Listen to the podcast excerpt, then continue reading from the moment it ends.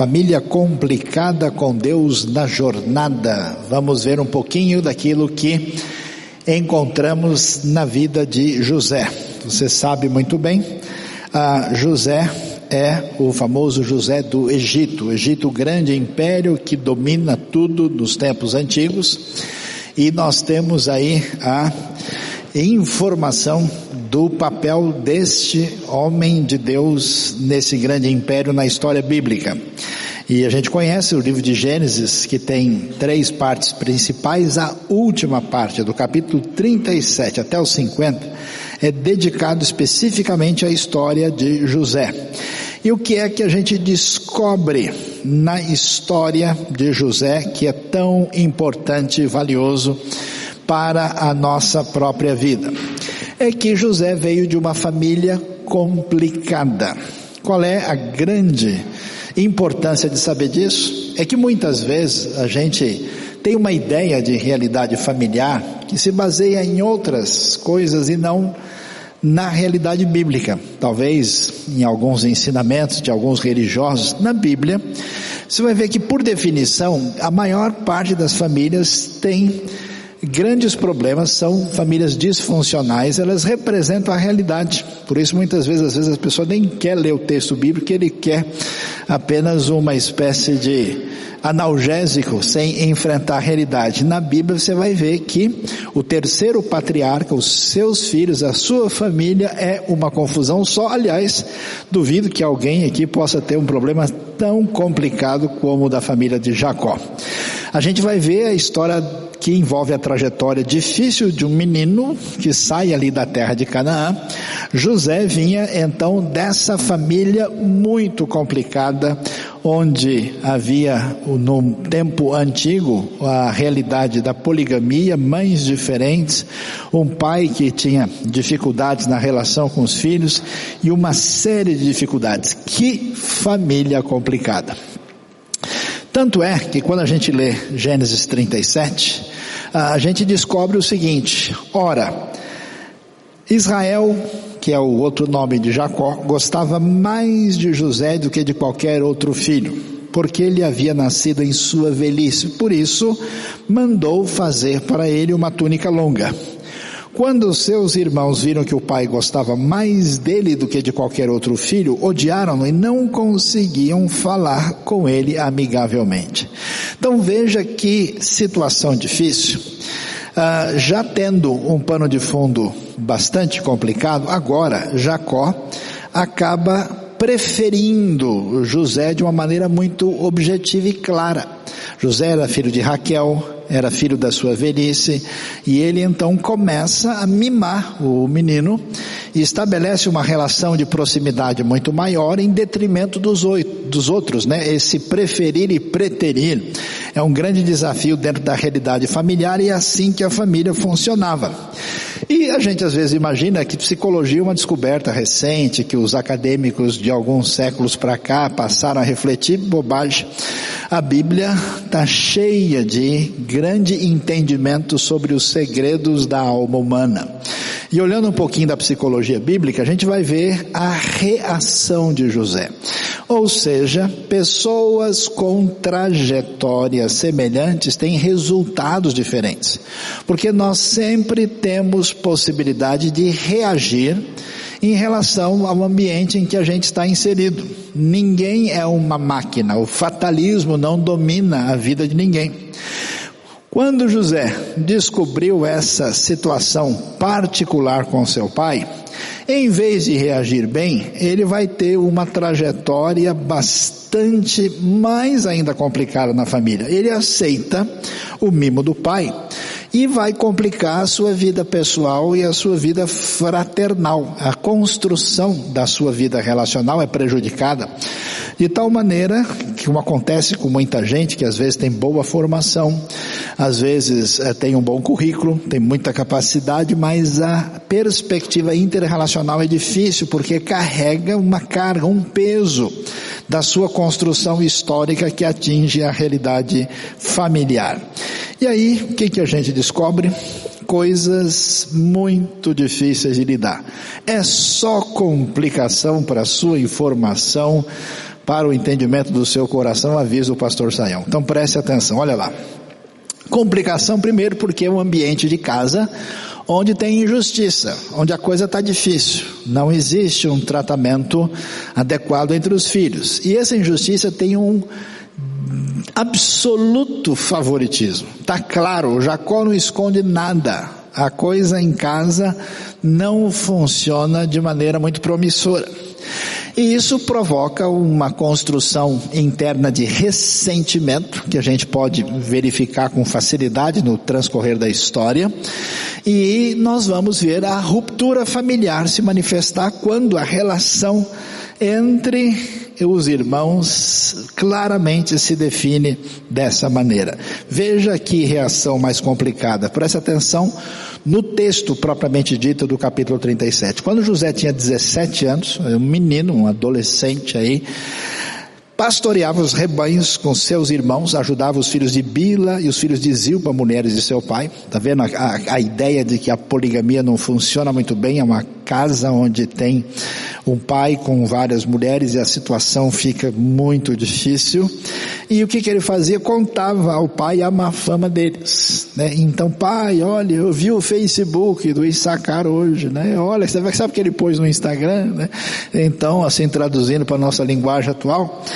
E aí, José, ah, além disso, dessa relação problemática com o pai, uh, acontece que, um pouco tempo depois, certa vez ele teve um sonho. Nesse sonho ele era o protagonista. Ele sonhou que no futuro, né, teve dois sonhos, um com feixes de trigo no campo e outro com lua, sol e estrelas e no sonho todos os seus irmãos e o seu pai e a sua mãe haveriam de se inclinar perante ele.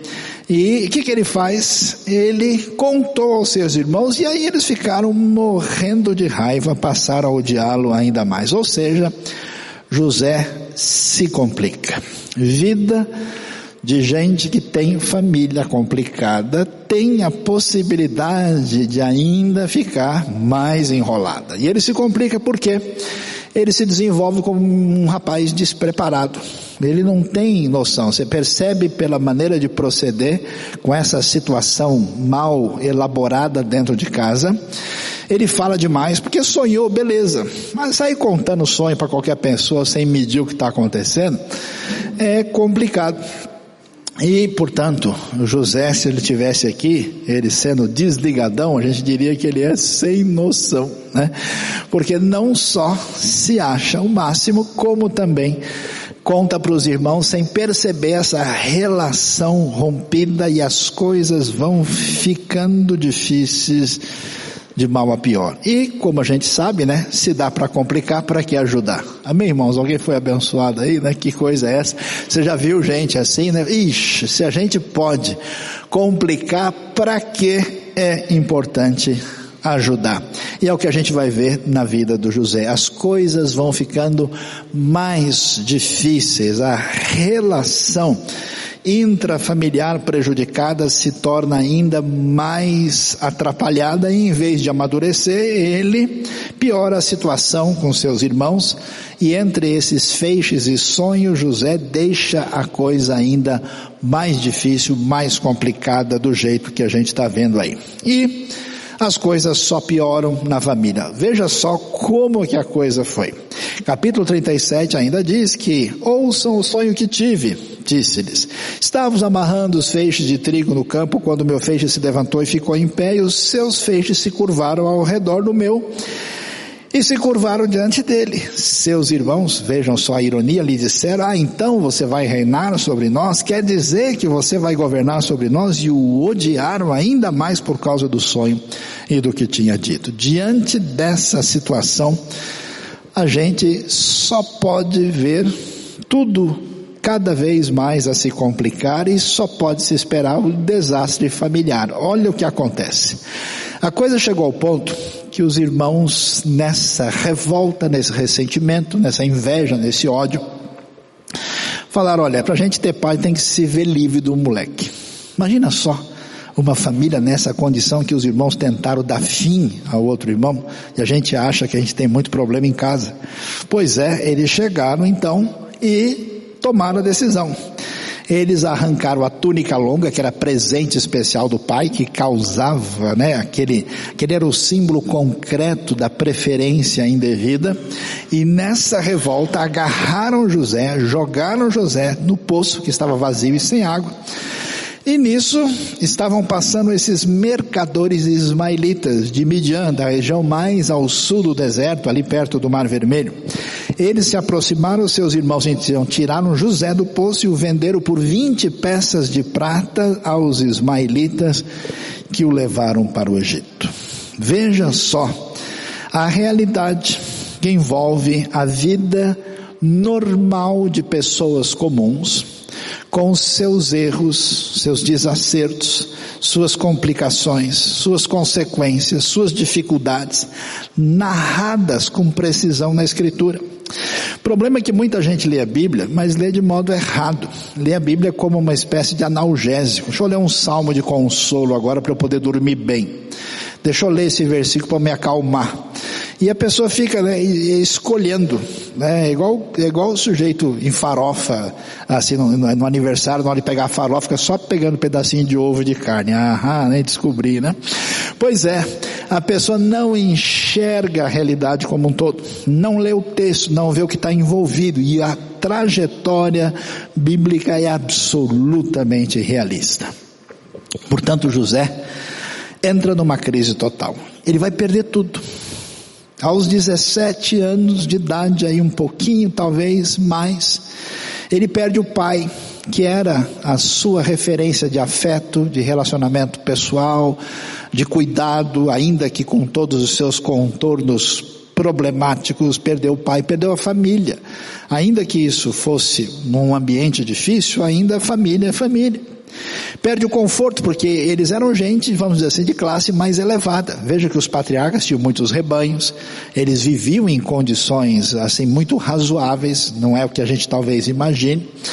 Mas a situação de conforto se foi, perdeu sua terra natal, perdeu a liberdade, perde tudo. Eu fico imaginando aquele menino lembrando das histórias de fé que o seu pai contava sobre o seu avô, sobre o seu bisavô, tudo que tinha acontecido em um lombo de burro levado como escravo, centenas de quilômetros na direção ao sul, até chegar à terra diferente e estranha do Egito, ouvindo uma língua que ele nem sequer conhecida.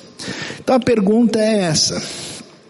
Diante dessa realidade, Diante da trajetória de família desestruturada, de família complicada, será que a gente pode imaginar? Pergunta-se que Deus está na jornada. Muitas vezes a gente imagina que não. É o nosso sentimento, na nossa percepção imediata.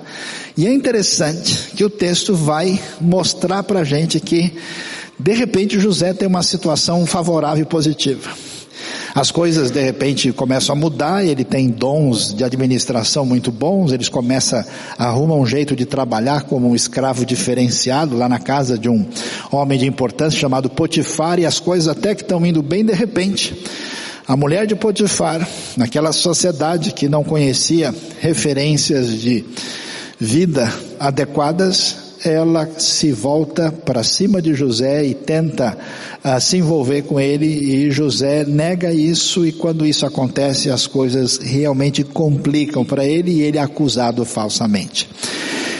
Vai sofrer, vai sofrer injustiça, vai parar na prisão. E a história, o texto bíblico apresenta que então repetiu-lhe a história, aquele escravo hebreu que você nos trouxe, Aproximou-se de mim para me insultar, mas quando gritei por socorro, ele largou seu manto ao meu lado e fugiu. Quando seu senhor ouviu o que sua mulher lhe disse, foi assim que o seu escravo me tratou, ficou indignado, mandou buscar José, lançou na prisão em que eram postos os prisioneiros do rei. O que, que a gente pode esperar numa situação dessa onde os desdobramentos difíceis, imprevisíveis e complexos da vida, traz a história de alguém que tem uma vida familiar comprometedora e o insere numa experiência onde parece que não vai haver muita perspectiva em relação ao futuro. Mas preste atenção, A Bíblia vai nos dizer que essa é a história das pessoas. Essa é a história real, que se revela muitas vezes numa conversa pessoal profunda, que se revela no discurso da transparência e da verdade. No entanto, essa circunstância tem muito a ver como é que a gente lida com o nosso coração, com a nossa interioridade. Interessante que de alguma maneira José sobrevive na sua relação mais profunda com Deus. E mesmo diante de tudo que aconteceu, José não entrou no jogo perigoso que destrói a nossa interioridade. Como muitas vezes acontece diante de uma experiência difícil, diante de uma realidade negativa, a gente se permite ser refém de sentimentos que nos destroem. E isso passa a ser a plataforma de um processo a, vamos dizer assim, de autoimplosão, de sabotagem de si mesmo, de prejuízo da própria vida. Diante daquele cenário difícil, José podia dizer, sabe de uma coisa? Meu pai contou a história do meu avô, do meu bisavô sobre o Deus único, mas olha, olha o poder do Egito, olha as pirâmides que existem aqui, olha o, o faraó, olha, sabe de uma coisa? Ah, acho que aquele monte de criador de ovelha e cabra lá na terra de Canaã não sabe de nada. Os deuses do Egito que têm poder. Então a Bíblia poderia dizer, fascinado então José com a grandiosidade do Egito, esqueceu-se dos deuses dos seus pais e passou a assessorar o faraó no seu culto. Não tem esse texto. Ou ele poderia, talvez, ir numa direção dizendo, olha, ah, eu sei que Deus fez coisas importantes no passado, mas acontece que a vida agora aqui de carne e osso é de sofrimento, então eu vou segui-lo, mas de preferência à distância, o meu envolvimento vai ser diferente. Mas José não se revoltou contra Deus. Ele poderia dizer, não, a mulher do Potifar veio para cima de mim, o problema é dela, não tem nada a ver, eu não estou uh, passível de ser aí de alguma maneira uh, criticado ou de me tornar culpado. Ele não perdeu a cabeça por causa do sofrimento. Ele não pecou diante da chance oferecida, a coisa começa a descomplicar. E como é que funciona isso? É Deus no cuidado, ainda que isso não possa ser sentido, percebido observado, e o coração guardado. Guardado o seu coração, esse é o caminho seguro da vida. José não permitiu que a revolta se alojasse em seu coração, nem usou seus problemas como desculpa para fazer o mal. Porque essa é a plataforma que a gente se permite, já que eu fui tão injustiçado, já que eu passei por isso e me fizeram tal coisa, quer saber de uma coisa? Também não estou nem aí. Agora também eu não vou ficar bancando o santinho e só eu vou ficar levando na cabeça. É o raciocínio que muitas vezes prejudica a vida de tantas pessoas. No fundo, sem que isso possa ser visto ainda, como se fosse o sol escondido atrás de nuvens escuras, Deus está presente na jornada. Não se ausentou por causa dos conflitos, dificuldades, ressentimentos e situações difíceis na construção da sua história familiar. E a maneira como isso acontece tem a ver com a nossa vida trabalhada, a permissão que nós damos no nosso coração para que essas experiências se transformem nessa vida trabalhada por Deus. Então Deus permite que José sofra uma prisão injusta que vai durar dois anos, vai enfrentar uma tentação difícil, acusação falsa, perda da sua posição, do seu emprego num lugar de pouquíssimas possibilidades e tudo parece que é apenas vítima do acaso. Interessante que um dos maiores escritores de língua portuguesa, poeta Fernando Pessoa, muito conhecido pela sua profundidade na análise da alma humana, ele disse coisas interessantes, né? Ele, ele era fluente em inglês, em português da mesma maneira, viveu na África do Sul grande parte da sua vida. Ele disse: ninguém entende ninguém. A gente começa a descobrir isso muitas vezes na vida, né? Amém, irmãos? Quem foi abençoado? Vamos lá. tudo é interstício e acaso, mas está tudo certo. Essa realidade dos descompassos, das coisas difíceis, desse mundo sem possibilidades de compreensão real, a gente parece perceber que tudo é entrementes, tudo está no meio do caminho, tudo é uma espécie de devaneio indecifrável. Mas é interessante que no meio disso, ele afirma, mas está tudo certo. Então talvez você possa pensar que grande parte das suas experiências colecionadas que marcaram de maneira negativa parece acaso, mas a resposta é que está tudo certo. Parece que o Fernando Pessoa enxergou mais do que muita gente pode imaginar. Mas no meio desse interstício sem sentido que parece acaso, a história de José vai ficando mais complicada. Por quê? Apesar dele estar na prisão, em função de quem ele é, ele começa a ter um espaço diferenciado ali. E Deus lhe dera a capacidade especial de interpretar os sonhos daqueles que estavam lá. E lá estavam um copeiro e um padeiro, o chefe dos dois. E um belo dia eles tiveram um sonho e José interpretou corretamente e disse para o chefe dos copeiros, quando você chegar à presença do faraó, do rei, por favor não se esqueça de mim. O texto é tão assim pesado, até bom não ler ele de noite assim, senão você vai dormir mal, não vai dormir direito, né? Ele diz, o chefe dos copeiros, porém, não se lembrou de José, ao contrário, esqueceu-se dele. Você imagina? A ironia é tão grande, porque nós estamos perguntando se Deus está na jornada. E tudo indica que sim, mas Deus não é todo poderoso, criador dos céus e da terra. Não é o Deus que ressuscita os mortos, que fez coisas. Não podia dar uma sopradinha no ouvido do copeiro, ó. José, duas sílabas. E no, no original, Yosef, só duas sílabas. Simples demais. Dá uma força aí, Senhor, mas isso não acontece. É um esquecimento fatal e a coisa é tão interessante.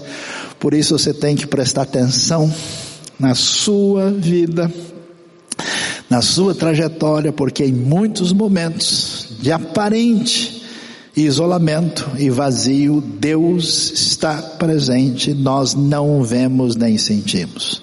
Olha que coisa interessante, parece a grande ironia da história. No meio do momento difícil de José, Gênesis 39 faz questão de dizer quatro vezes, quando José está no auge da sua experiência tão difícil, na Bíblia diz, o Senhor estava com José. Versículo 2, e o Senhor estava com José. Versículo 3, e o Senhor estava com José. 21, 23, o Senhor estava com José. Senhor, você não quer dar uma volta? O Senhor aqui do lado está dando tanto problema. Você não quer ver como é que estão os anéis de Saturno, se precisam ser trocados. Quem sabe, vai dar uma olhada na, na Via Láctea, se ela precisa de um pouquinho de café para ficar uma Via Café com leite. Não dá para melhorar as coisas. O silêncio de Deus, como o raio de sol que se esconde por trás das nuvens mais escuras não parecem visíveis nesse momento tão difícil. Por quê? Existe a hora do Senhor. E é interessante, e a gente não percebe isso, que todas as pessoas, de alguma medida maior ou menor, na construção da sua vida, consciente ou inconscientemente, passam por experiência de disfuncionalidade familiar, na relação da construção de si mesmo. Tem três caminhos. Um caminho, que é o mais tomado hoje, é de alienação. Especialmente com tantas alternativas para a gente ver desconectado, desligado do mundo. O outro caminho é da vitimização. Como a minha história tem percurso difícil, então eu me entrego a uma disposição negativa para justificar toda a minha situação de desalinhamento com minhas relações pessoais e fraternais e até mesmo na profundidade do meu emocional. E tem uma outra realidade que é enxergar essa ação, esse preparo, esse propósito de Deus por trás do cenário. É interessante que chega no momento No momento certo, que o copeiro vai dizer dos meus pecados, me lembro hoje. Tinha um rapaz lá na prisão, porque o faraó teve um sonho e ele ficou maluco. A história das vacas que saem do rio, vocês sabem muito bem. E nessa hora, José chega diante do faraó, preparado, em condições de se tornar o que ele vai se tornar. Ele fala sobre os sete anos de fome, fala sobre os sete anos de fartura, e diz que Deus já decidiu isso para o faraó e que o faraó precisa de um homem criterioso e sábio para comandar o Egito. Ele tem que ter supervisores, recolher um quinto da colheita, toda a logística de funcionamento econômico e administrativo aqui apresentado. Eles devem recolher o que puderem nos anos bons, devem estocar para que o Egito não seja arrasado pela fome. E você sabe a história, José é escolhido nesse papel. Quem era complicado e passou por tanta dificuldade na sua formação, chega a hora da descomplicação. José é capacitado por Deus. Tão impressionante hoje, no mundo acadêmico, no mundo executivo, no mundo da performance, como as pessoas não estão conseguindo lidar com a vida. A fragilidade é emocional e espiritual. Não é formação, não é a potencialização da inteligência, não é a capacidade de resolver de maneira lógica e racional problemas, é a alma machucada que não foi curada e não foi trabalhada para enfrentar a vida. Aqui a gente vai ter um homem sábio trabalhado pelo sofrimento da vida a partir de uma família muito difícil. Ele ficará no centro da política do Egito. É, é, é, ironia, a nação poderosa é abençoada e de certa forma preservada por um escravo que mostra seus dons de administração, salva o Egito da, da fome, favorece o faraó salva o seu povo, porque é o propósito da, da, da, redenção em que Deus não permite que o povo que tinha recebido aliança desapareça, ele salva o povo e cumpre já, de alguma forma, aquela ideia que foi dita a Abraão, que seria uma bênção para todas as famílias da terra, vai ser bênção para o Egito, para as outras nações que serão salvas da fome através dessa ação especial de Deus. Esse homem passa por uma cura na relação com a família. E ele aprendeu o que significa antecipadamente a segunda milha. Como é que ele lida com seus irmãos? Veja o que aconteceu. O tempo passou, José garante o sucesso do Egito, seus irmãos com fome vão para lá, encontram José, todo mundo se encontra, eles choram, eles se arrependem, se abraçam, Jacó vai para o Egito, fica um tempo lá e morre, e fica no final José de cara com os irmãos. E os irmãos apavorados, depois de tudo que aconteceu, nunca imaginaram que as coisas iam sair assim. Eles chegam, diz a Bíblia que os irmãos de José, quando viram que o seu pai tinha morrido, disseram: E se José guardar rancor contra nós e resolver retribuir todo o mal que lhe causamos? Então eles mandam um recado para José dizendo: Antes de morrer, teu pai nos ordenou. Que coisa complicada e difícil ordenou que te disséssemos o seguinte: peço-lhe que perdoe os erros e pecados de seus irmãos que o trataram com tanta maldade. Agora, pois, perdoa os pecados dos servos do Deus de teu pai. Quando recebeu o recado, José chorou. Depois vieram seus irmãos, prostraram-se diante dele e disseram: Aqui estamos, somos teus escravos. Ah, como esses irmãos estão machucados pela mesma trajetória problemática que ajudou a formar José. José, depois de tudo que passou, com Deus no coração, sabe o que é perdão sem complicação. Mas seus irmãos têm uma história diferente. Que situação de quem não libera o coração. Interessante. Conheço gente que tem a sua vida atravancada e que procura solução em outras realidades sem alinhar a sua situação espiritual e relacional com Deus e com o próximo. Os irmãos de José definem o perfil de quem não se permitiu caminhar na direção dessa caminhada onde a dor encontra a fé. E olha o que vai acontecer com eles. Os irmãos de José não mostram sinais de cura no coração. E como é que fica uma pessoa que se permitiu que as marcas, não de Cristo como nós cantamos, as marcas negativas tomassem conta da sua interioridade? eles se apresentam como gente cheia de medo. Mesmo diante de tudo que José fez, como eles são perseguidos por si mesmos, estão apavorados. Eles estão cheios de conversa religiosa tão interessante como uma espiritualidade prejudicial. Nada genuína se manifesta em gente que está precisando de cura e não encontrou. Eles dizem para José: Olha, o teu pai ordenou, né? Uh, e falam, uh, perdoa os pecados dos servos, do Deus de teu pai. Nossa, José, a gente errou contra você, por favor. Não, não tem uma linguagem simples.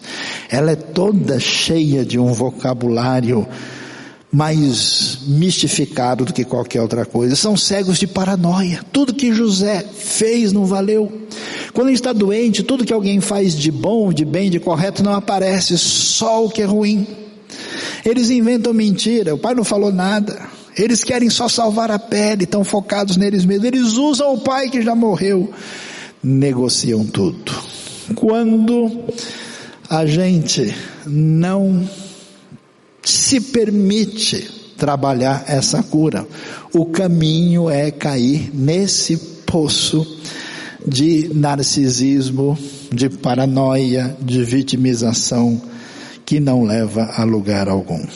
E é interessante ver a cura no coração, sem cura no coração sobra complicação. Os irmãos então vêm para ele, prostram-se diante dele e dizem: Aqui estamos, somos teus escravos. José, porém, lhes disse: Não tenho medo, estarei eu no lugar de Deus. Vocês planejaram mal contra mim, mas Deus o tornou em bem para que hoje fosse preservada a vida de muitos. Por isso não tenham medo, eu sustentarei vocês e seus filhos. E assim os tranquilizou e lhes falou amavelmente. Qual é a grande lição para a nossa vida? A sua história pode ser complicada. E a grande verdade é que a maioria das histórias é muito complicada quando a gente olha de perto.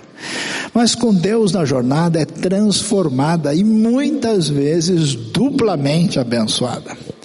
A gente talvez nunca pudesse amadurecer e chegar onde Deus quer que a gente chegue sem passar por essas experiências que redimensionam a nossa caminhada. Olha só o que, que a gente aprende com José na sua caminhada diferenciada. José venceu o passado. Ele não se tornou refém de tudo o que aconteceu. É, meu pai, você fez aquilo comigo, comprometeu minha vida para sempre. Ah, Rubem, como é que você teve coragem de fazer? Ah, meu irmão, olha, perdoar eu perdoo, mas não esqueço. Ele não lida dessa maneira. Interessante, ele não usou o seu poder. Estava numa posição, e como eu vejo gente que com um pouquinho de poder, destaque na mão, faz as loucuras impensáveis da vida. Ele não usou seu poder como poderia, ele se preocupou de verdade com os irmãos. É impressionante a força do texto, quando eles dizem todo aquele monte de loucura, José chorou. Ele não reagiu mal coração está curado, ele enxerga os irmãos sob outra perspectiva. Ele mudou o ódio em amor. E a razão principal é que José viu Deus na história. Eu sabia que Deus estava por trás disso. Eu sabia que Deus queria usar a minha vida como eu estou vendo agora para salvar tanta gente. O ator no cenário de um caminho complicado e até desfigurado era o Senhor conduzindo. E nesse momento de ser acalmado por essa percepção de Deus, porque veja bem, ah, mas agora o, José está de boa, né? Tranquilo, pois é. É quando a gente está de boa que a gente faz coisa à toa. Ele é atingido de tal maneira que ele consola os irmãos e garante para eles: olha, fique tranquilos, eu não vou fazer nada contra vocês. E consolou e deu sustento a eles. Se inscreva no nosso canal no YouTube, siga a gente no Instagram e no Facebook e fique por dentro de tudo que está acontecendo. Sou IBNU, vivo o reino.